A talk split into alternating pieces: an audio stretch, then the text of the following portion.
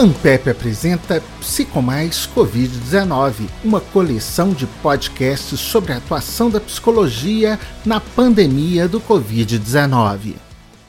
Este episódio aborda os reflexos da Covid-19 nas comunidades indígenas. A temática é pesquisada pelo GT de Psicologia Dialógica da AMPEP, coordenado pelo professor Danilo Silva Guimarães, do Departamento de Psicologia Experimental da Universidade de São Paulo, que está conosco para falar do assunto. Professor, como está a situação dos indígenas no país neste contexto da pandemia de Covid-19? É, nós temos no Brasil 305 povos povos indígenas. Então, a gente tem é, situado em todo o território nacional numa diversidade muito grande de situações. Né? Então, a gente tem desde os povos isolados na, Amazô na região da Amazônia, povos que têm suas terras demarcadas, povos indígenas que estão é, em processo de luta pela demarcação de suas terras. A gente tem é, cerca de 40% de indígenas, é, de pessoas autodeclaradas indígenas indígenas no Brasil em contexto urbano. Então, a gente tem uma diversidade é, muito grande de, de situações que é, esses diferentes povos vivem e situados em, em diferentes é, contextos de relação com o Estado brasileiro, né? Então, em terras demarcadas, povos que não querem ter contato nenhum com a sociedade envolvente, povos que estão lutando pela demarcação de suas terras e aqueles que estão no contexto urbano, que vieram para o contexto urbano, seja para estudar estudar em busca de melhores condições de saúde, de vida, novos conhecimentos e novas relações do contexto urbano. Né? Então, essa diversidade toda faz parte da realidade dos povos brasileiros e esses diferentes povos, então, eles estão sendo impactados de formas distintas pela pandemia do Covid-19. Aqui em São Paulo, nós temos uma maior proximidade com os indígenas Guarani, Biá-Guarani, porque, dada nossa proximidade, então, com as comunidades indígenas daqui, né, é, somente é, dentro do município de São Paulo a gente tem duas é, regiões com ter territórios demarcados e uma população bastante numerosa, né, de cerca de duas mil pessoas, dois mil guaranis nesses territórios, né. É, e além disso a gente tem também uma grande diversidade de indígenas em contexto urbano aqui, é, por conta de diversas situações que os trouxeram a, a São Paulo. Então, o diálogo mais próximo que nós temos tido é com os Guarani e com os Guarani a gente tem é, percebido aí uma situação bastante também heterogênea, né? Porque a gente tem aqui uma terra demarcada muito próxima à cidade que fica no Jaraguá, que já temos aí é, muitos casos confirmados é, de indígenas com Covid-19.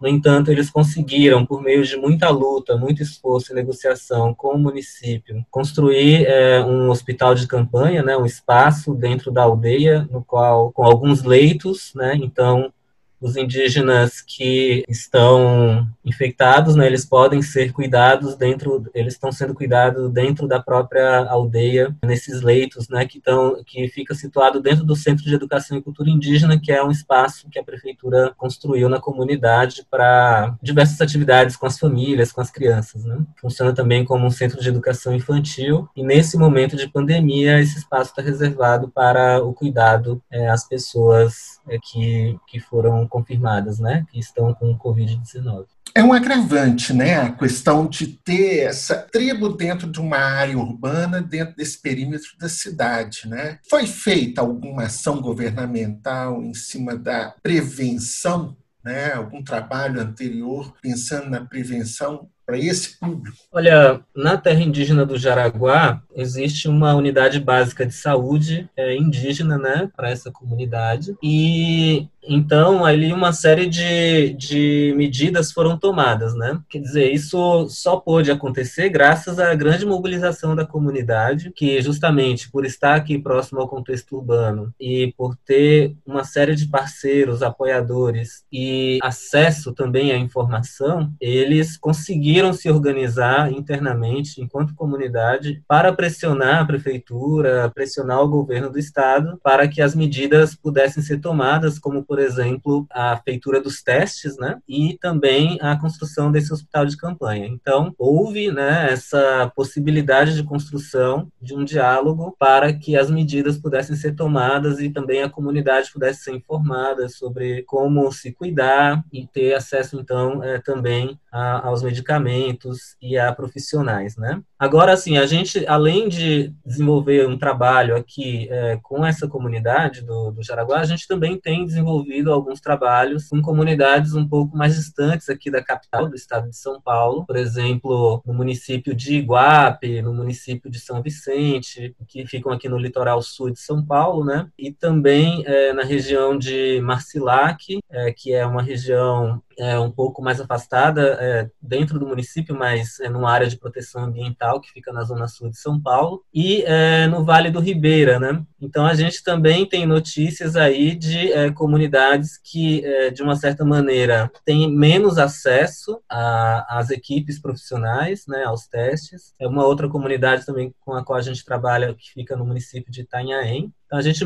está mantendo é, uma rede de diálogos, né, de trocas de informações com essas pessoas, e o que a gente notou bastante nessas comunidades, principalmente as que, que estão fora da capital, é uma dificuldade de acesso, inclusive, a alimentos. Né?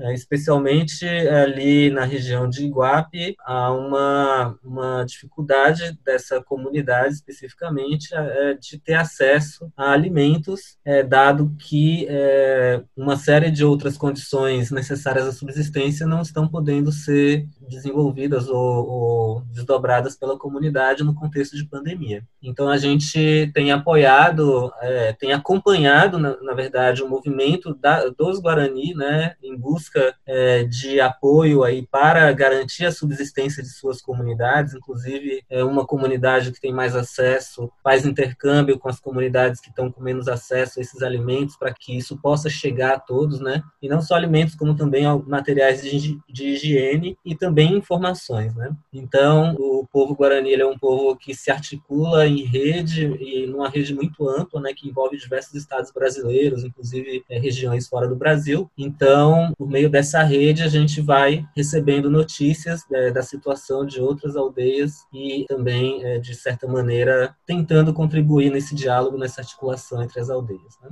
Agora, professor, como que vocês percebem a situação psicológica desses indígenas? Que não obstante todo o problema que a pandemia traz, tem a questão psicológica que para eles é ainda mais forte. E uma vez que estão sendo atingidos de várias formas. Para começar a, a, conversar sobre essas questões psicológicas, a gente tem que entender, é, de uma certa maneira, o que a gente vai chamar de, de sociogênese né, dos processos psicológicos, ou seja, há 520 20 anos atrás, ou desde 500 anos atrás, os indígenas resistem a uma série de pandemias que os atingem. Então, é, é recorrente na história da relação dos povos indígenas com os invasores, né, que vieram é, da Europa é, no século final do século XV, começo e século XVI em diante, né? É, então é recorrente a, a experiência das comunidades indígenas com pandemias, com doenças que são introduzidas e que afetam, impactam é, bastante a população, gerando uma série de riscos e vulnerabilidades. Mas ao mesmo tempo, né, junto com esses impactos, né, as comunidades também foram desenvolvendo, elaborando, né, construindo é, estratégias de resistência.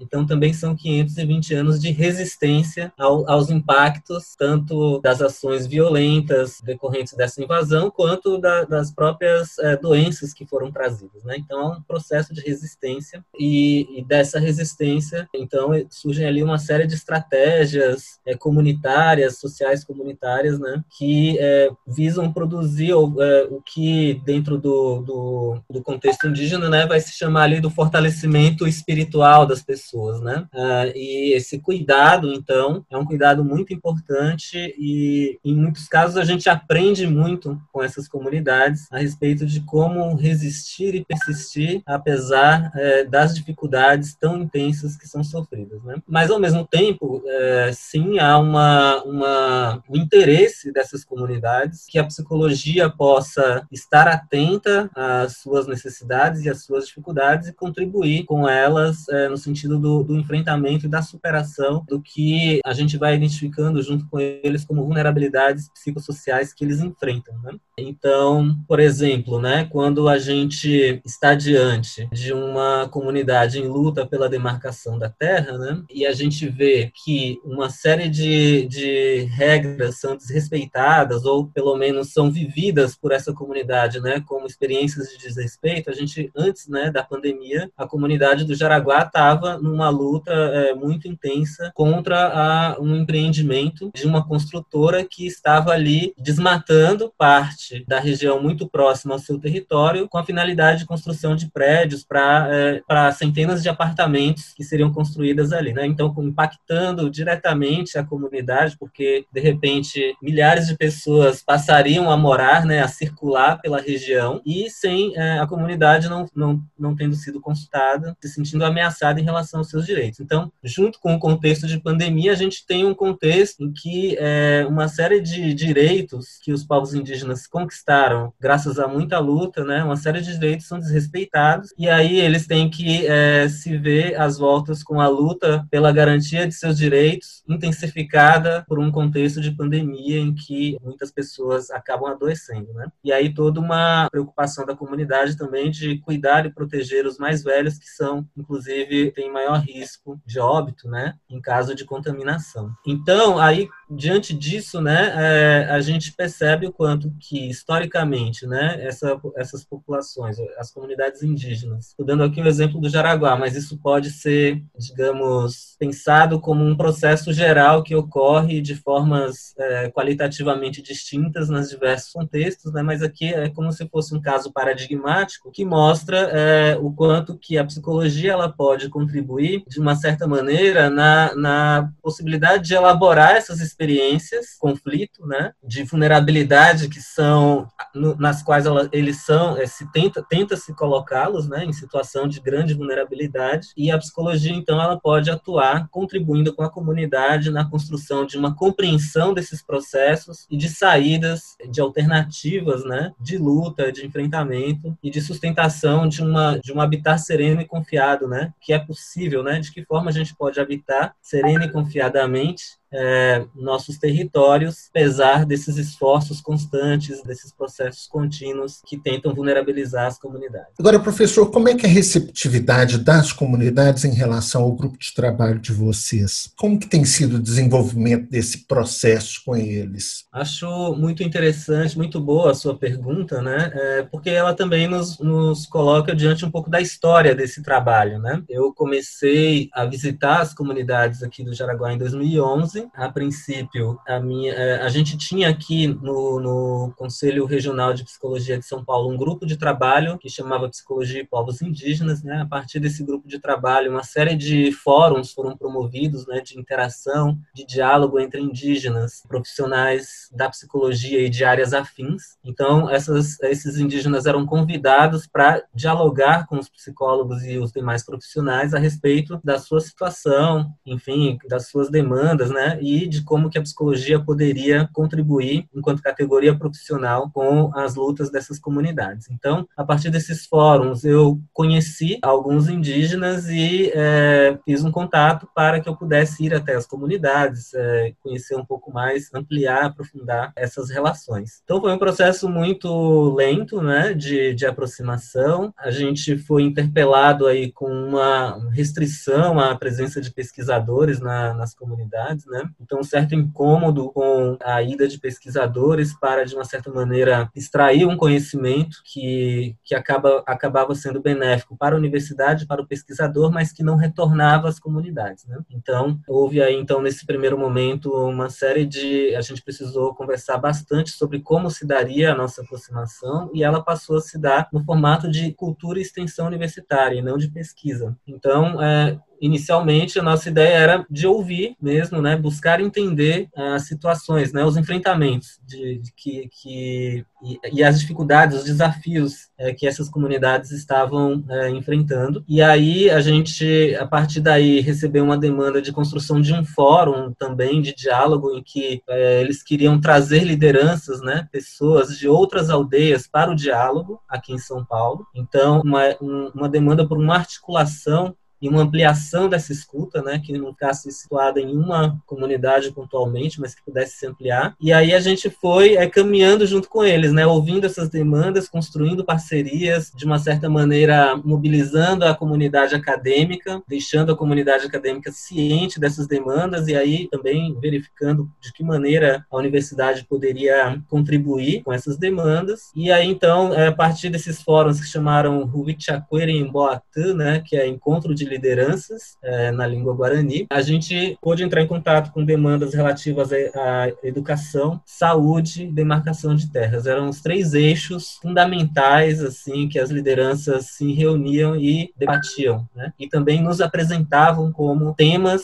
sobre os quais nós da psicologia precisaríamos nos debruçar. E aí a partir daí a gente essas conversas foram se ampliando até que em 2017 a gente, é, aliás, em 2016 houve houve também uma demanda né, para que os indígenas tivessem na universidade um espaço. Isso se deu porque a gente começou a fazer os fóruns, né, a gente fez os fóruns, é, dois grandes encontros nas aldeias, e depois a gente convidou essas, algumas dessas lideranças para é, falarem na universidade, para fazerem suas palestras, dialogarem com a comunidade acadêmica. E aí, nesses, nesses diálogos, é, os indígenas falaram: olha, o espaço acadêmico, tal como ele é formatado, de sala de aula, ele é muito fechado, ele não é adequado para a nossa expressão. Seria importante a gente ter aqui um espaço no qual a gente pudesse se sentir mais confortável, que fosse mais adequado para a gente é, dialogar com vocês. Então, disso surgiu um projeto de construção da Casa de Culturas Indígenas, é um projeto que nós construímos também é, nessa parceria com os Guarani, e eles vieram, né, eles vieram, inclusive, fazer o projeto arquitetônico do espaço e construir efetivamente esse espaço, né? Então, a gente tem hoje uma casa, uma casa casa Mopu, né, uma casa de reuniões que com a arquitetura do povo guarani, mas que é um espaço aberto a todos os povos indígenas. A gente já recebeu pessoas de muitas etnias é, do Brasil e de fora do Brasil, inclusive. Né? E esse espaço é um espaço de encontro, de diálogo. Também é um espaço é, no qual a gente tem desenvolvido algumas iniciativas de atenção e cuidado psicológico, inclusive a, a, adequando né, algumas das uh, formas mais práticas né, da psicologia como, por exemplo, atendimentos individuais, psicoterapia, trabalhos em grupo, etc.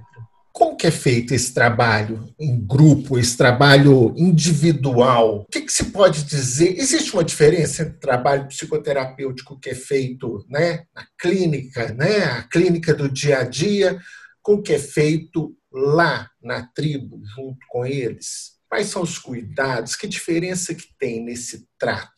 Há muitas diferenças, né, é, muito evidentes, né, por exemplo, um atendimento, um, um consultório de psicoterapia típico, né, em São Paulo, ele, ele é um ambiente que é, remonta, né, a um espaço, a um ambiente, por exemplo, familiar de uma família da classe média, né, então uma sala, em alguns casos tem um divã, tem as poltronas, então, é, do ponto de vista da arquitetura, já há uma, uma diferença enorme, né, porque o que nós temos ali é uma casa, um opã, né, né, uma casa de reuniões tradicional dos povos indígenas, especialmente do, do povo Mbiá-Guarani, né? Então aqui a gente já tem uma diferença é, muito grande. O chão é de terra, batido, toda a arquitetura é de madeira, né? A gente tem ali também alguns objetos é, específicos da cultura, das culturas indígenas, né? Então o maracá, cestos, é, cestaria indígena. A gente tem uma rede enfim, então do, é, a gente já começa aí é, do ponto da arquitetura, né? A diferença começa do próprio setting do espaço onde se dá esse encontro. E é, para além disso, né, há uma série de outras diferenças que são importantes de serem notadas. Né? Uma delas, por exemplo, é, em muitos casos, quando a gente está se relacionando com uma pessoa indígena, a gente tá, a gente vai fazer uma conversa em português na universidade, mas português é a segunda língua desse povo, né? Ele tem uma língua original, né, uma língua que, que se aprende na,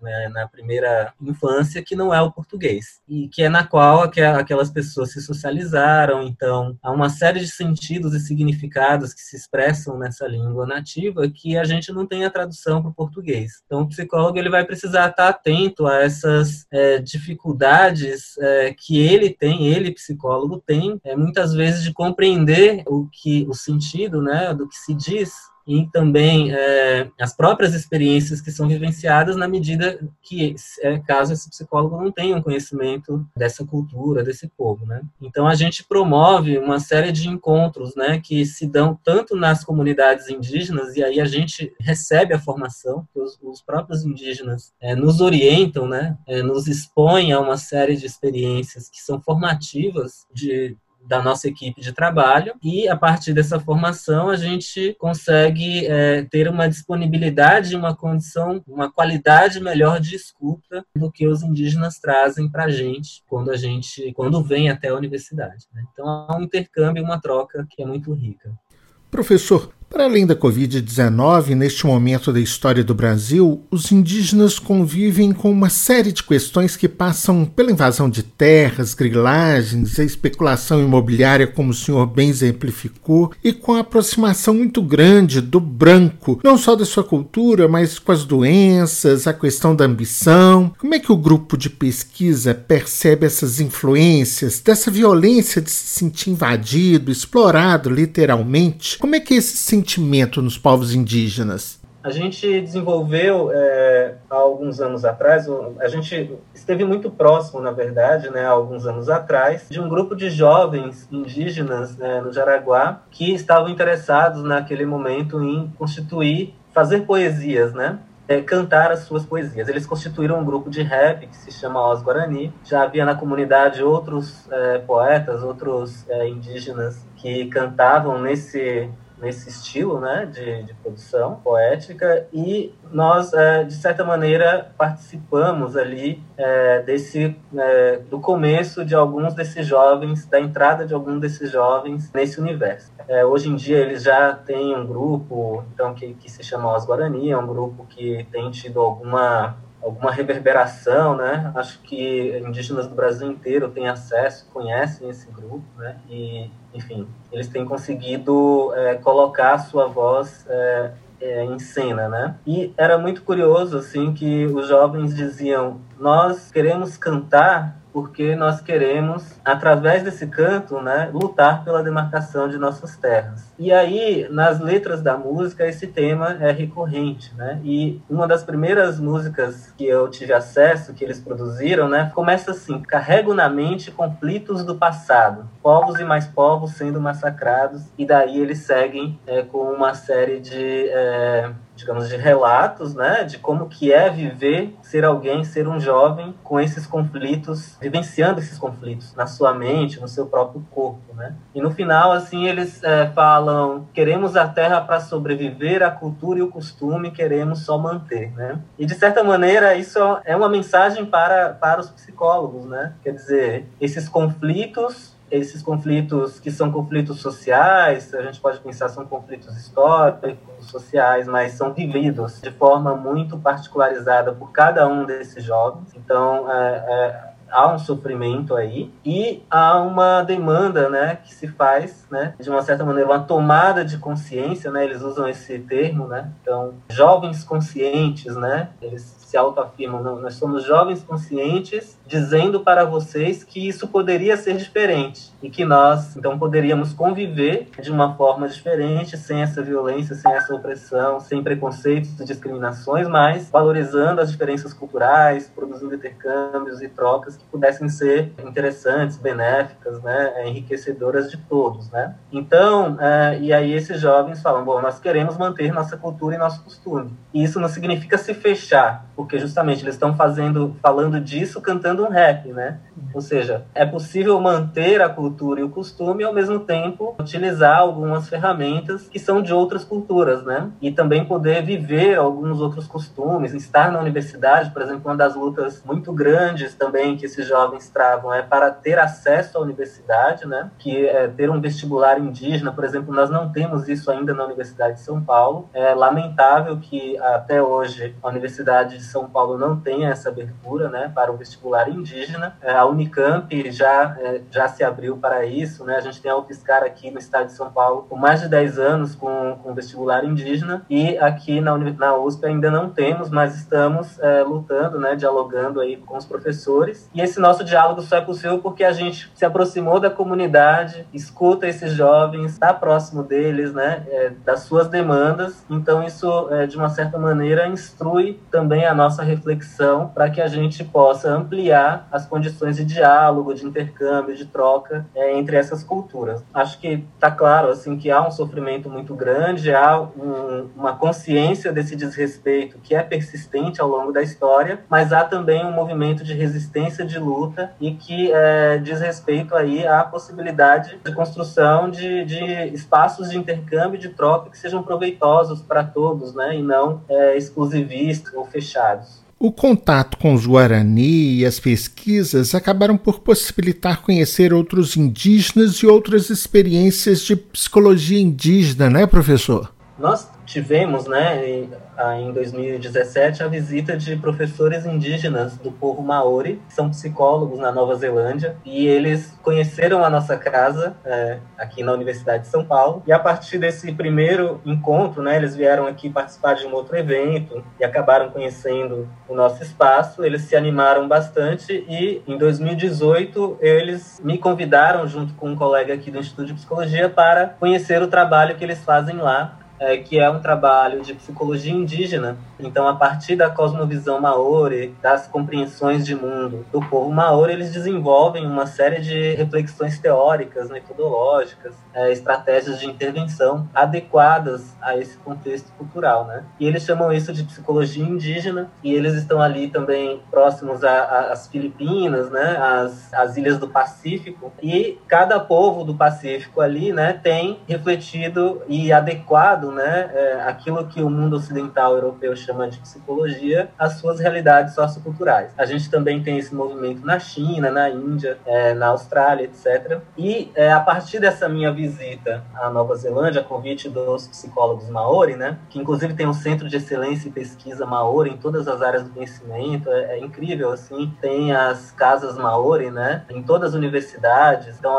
há uma, um reconhecimento e uma inserção do, dos Maori que é muito mais ampla da que nós em relação a que nós temos aqui. Em todo caso, também isso foi fruto de muita luta e ainda é, né, resultado de muita luta que os Maori travam é, lá na Nova Zelândia, né? Não é algo é, gratuito, né, mas resultado de um grande esforço. E essa visita ela me motivou a prosseguir né, com o caminho que nós estávamos trilhando aqui. Então, a gente tem tido aí é, um, um, um, contato muito proveitoso. Né? Além desse contato com, com o povo maori, o meu trabalho, né, toda a minha formação foi no campo da psicologia cultural, dialógica, e com, com muitos colegas e parceiros é, de fora do Brasil que foram grandes incentivadores e ainda são grandes incentivadores dessa trajetória de, de construção acadêmica. Né? Então, é, a gente tem, é, recentemente, eu publiquei um livro na Springer que se chama Dialogical Multiplication Principles for an Indigenous Psychology, que é multiplicação dialógica, princípios para uma psicologia indígena. E essa ideia, né, essa, esse endereçamento da reflexão para pensar a psicologia indígena se deve é, bastante né, a essa aproximação com os Maori, que fazem a psicologia indígena lá na Nova Zelândia, e com a psicologia cultural dialógica, que, é, de uma certa maneira, tem né, se debruçado a respeito dessa, é, das possibilidades de diálogo, de construção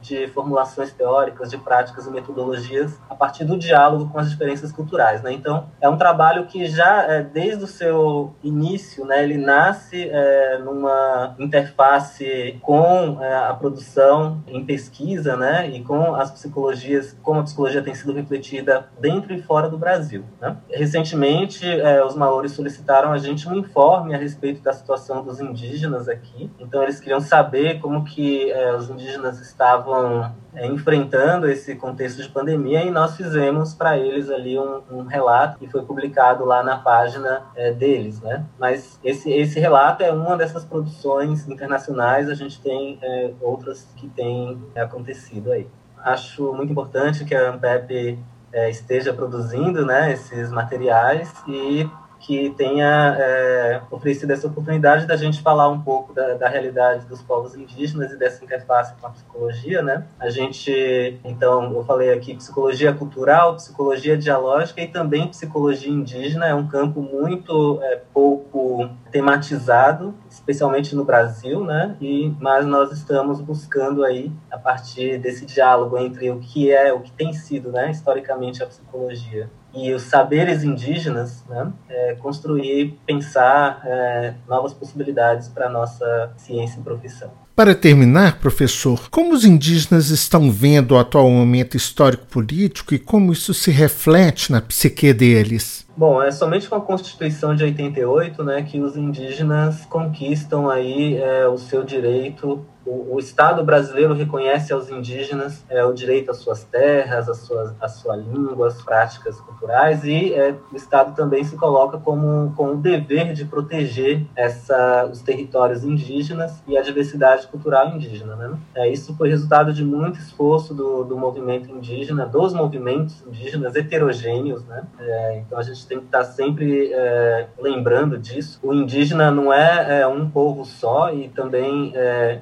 uma comunidade indígena é constituída por pessoas que são heterogêneas entre si, que tem, pensam né, é, é, de forma bastante complexa e colocam seus, suas reflexões em diálogo, enfim. Então, é um campo de diversidades. Então, são diversos povos e cada povo com sua diversidade interna, né? Então, quando você me pergunta assim, é, a gente pode dizer, bom, em cada comunidade, né, em cada povo indígena, isso vai é, ressoar, né, esses conflitos, essa dificuldade de relação com o Estado brasileiro vai ressoar de uma forma distinta, mas acho que de modo geral o que a gente pode dizer é que há um esforço é, muito grande em todo o Brasil das comunidades e dos povos indígenas para resistir às tentativas de violação de seus direitos conquistados na Constituição de 88. Então, as comunidades elas estão até onde eu tenho conhecimento, acesso e, e contato né, é, muito é, de prontidão para resistir, né? E aí são muitas as formas de resistência, né? Desde uma resistência que se dá é, por meio da, do diálogo é, político mesmo, né? Então a gente tem indígenas que estão entrando em diálogo com os partidos, né? Que estão participando dessa política mais institucionalizada no Estado, né? E é, até, é, as, enfim, o diálogo que se dá dentro da própria comunidade, na formação dos jovens, né? Na, no aprofundamento da compreensão dessa realidade das formas de resistir. Né? De fato, o Estado brasileiro que nunca respeitou efetivamente os direitos dos povos indígenas, hoje em dia a gente vê aprofundando aí é, uma série de retrocessos, né, que são, é, na verdade, a expressão né, de, de grandes preconceitos, de grandes discriminações, a expressão dessa violência que, que nós sofremos ao longo dos 500 anos, né? Mas é que a gente estava num, movimento aí de tentar se reparar em alguma medida essas violações e agora a gente vê que o, os próprios agentes do Estado, os políticos, né, muitos deles não estão mais é, respeitando isso, né? Como a gente viu agora na fala do ministro da Educação dizendo é, coisas muito absurdas a respeito dos povos indígenas. Né? É, então é lamentável que isso aconteça. O próprio presidente tem declarações muito lamentáveis a esse respeito em relação às questões ambientais também também, né? Porque é, a gente vê aí uma série de invasões às terras indígenas, né, assassinatos de lideranças indígenas se ampliando, também é, a intensificação do desmatamento, né, que é o espaço, o território, né, a floresta como território da vida indígena sendo agredido, né, e é, a gente vê é, que, pelo menos nas notícias, né, que há pouco interesse do Estado em conter essas violações. Né? E o, o que deixa a situação é, bastante complicada, mas é, nós temos, é, enfim, temos muito, muita, muita experiência em resistir a essas violações e penso que seguiremos resistindo com muita força a tudo isso. Eu quero agradecer a presença do professor Danilo Silva Guimarães, coordenador do GT de Psicologia Dialógica, DAMPEP, pesquisador de psicologia indígena, docente da Universidade de São Paulo. Acompanhe todos os nossos podcasts. Toda quarta e todo sábado, um podcast novo abordando um tema específico para esse tempo de pandemia. Psicomais Covid-19. Participe você também com seu grupo de pesquisa.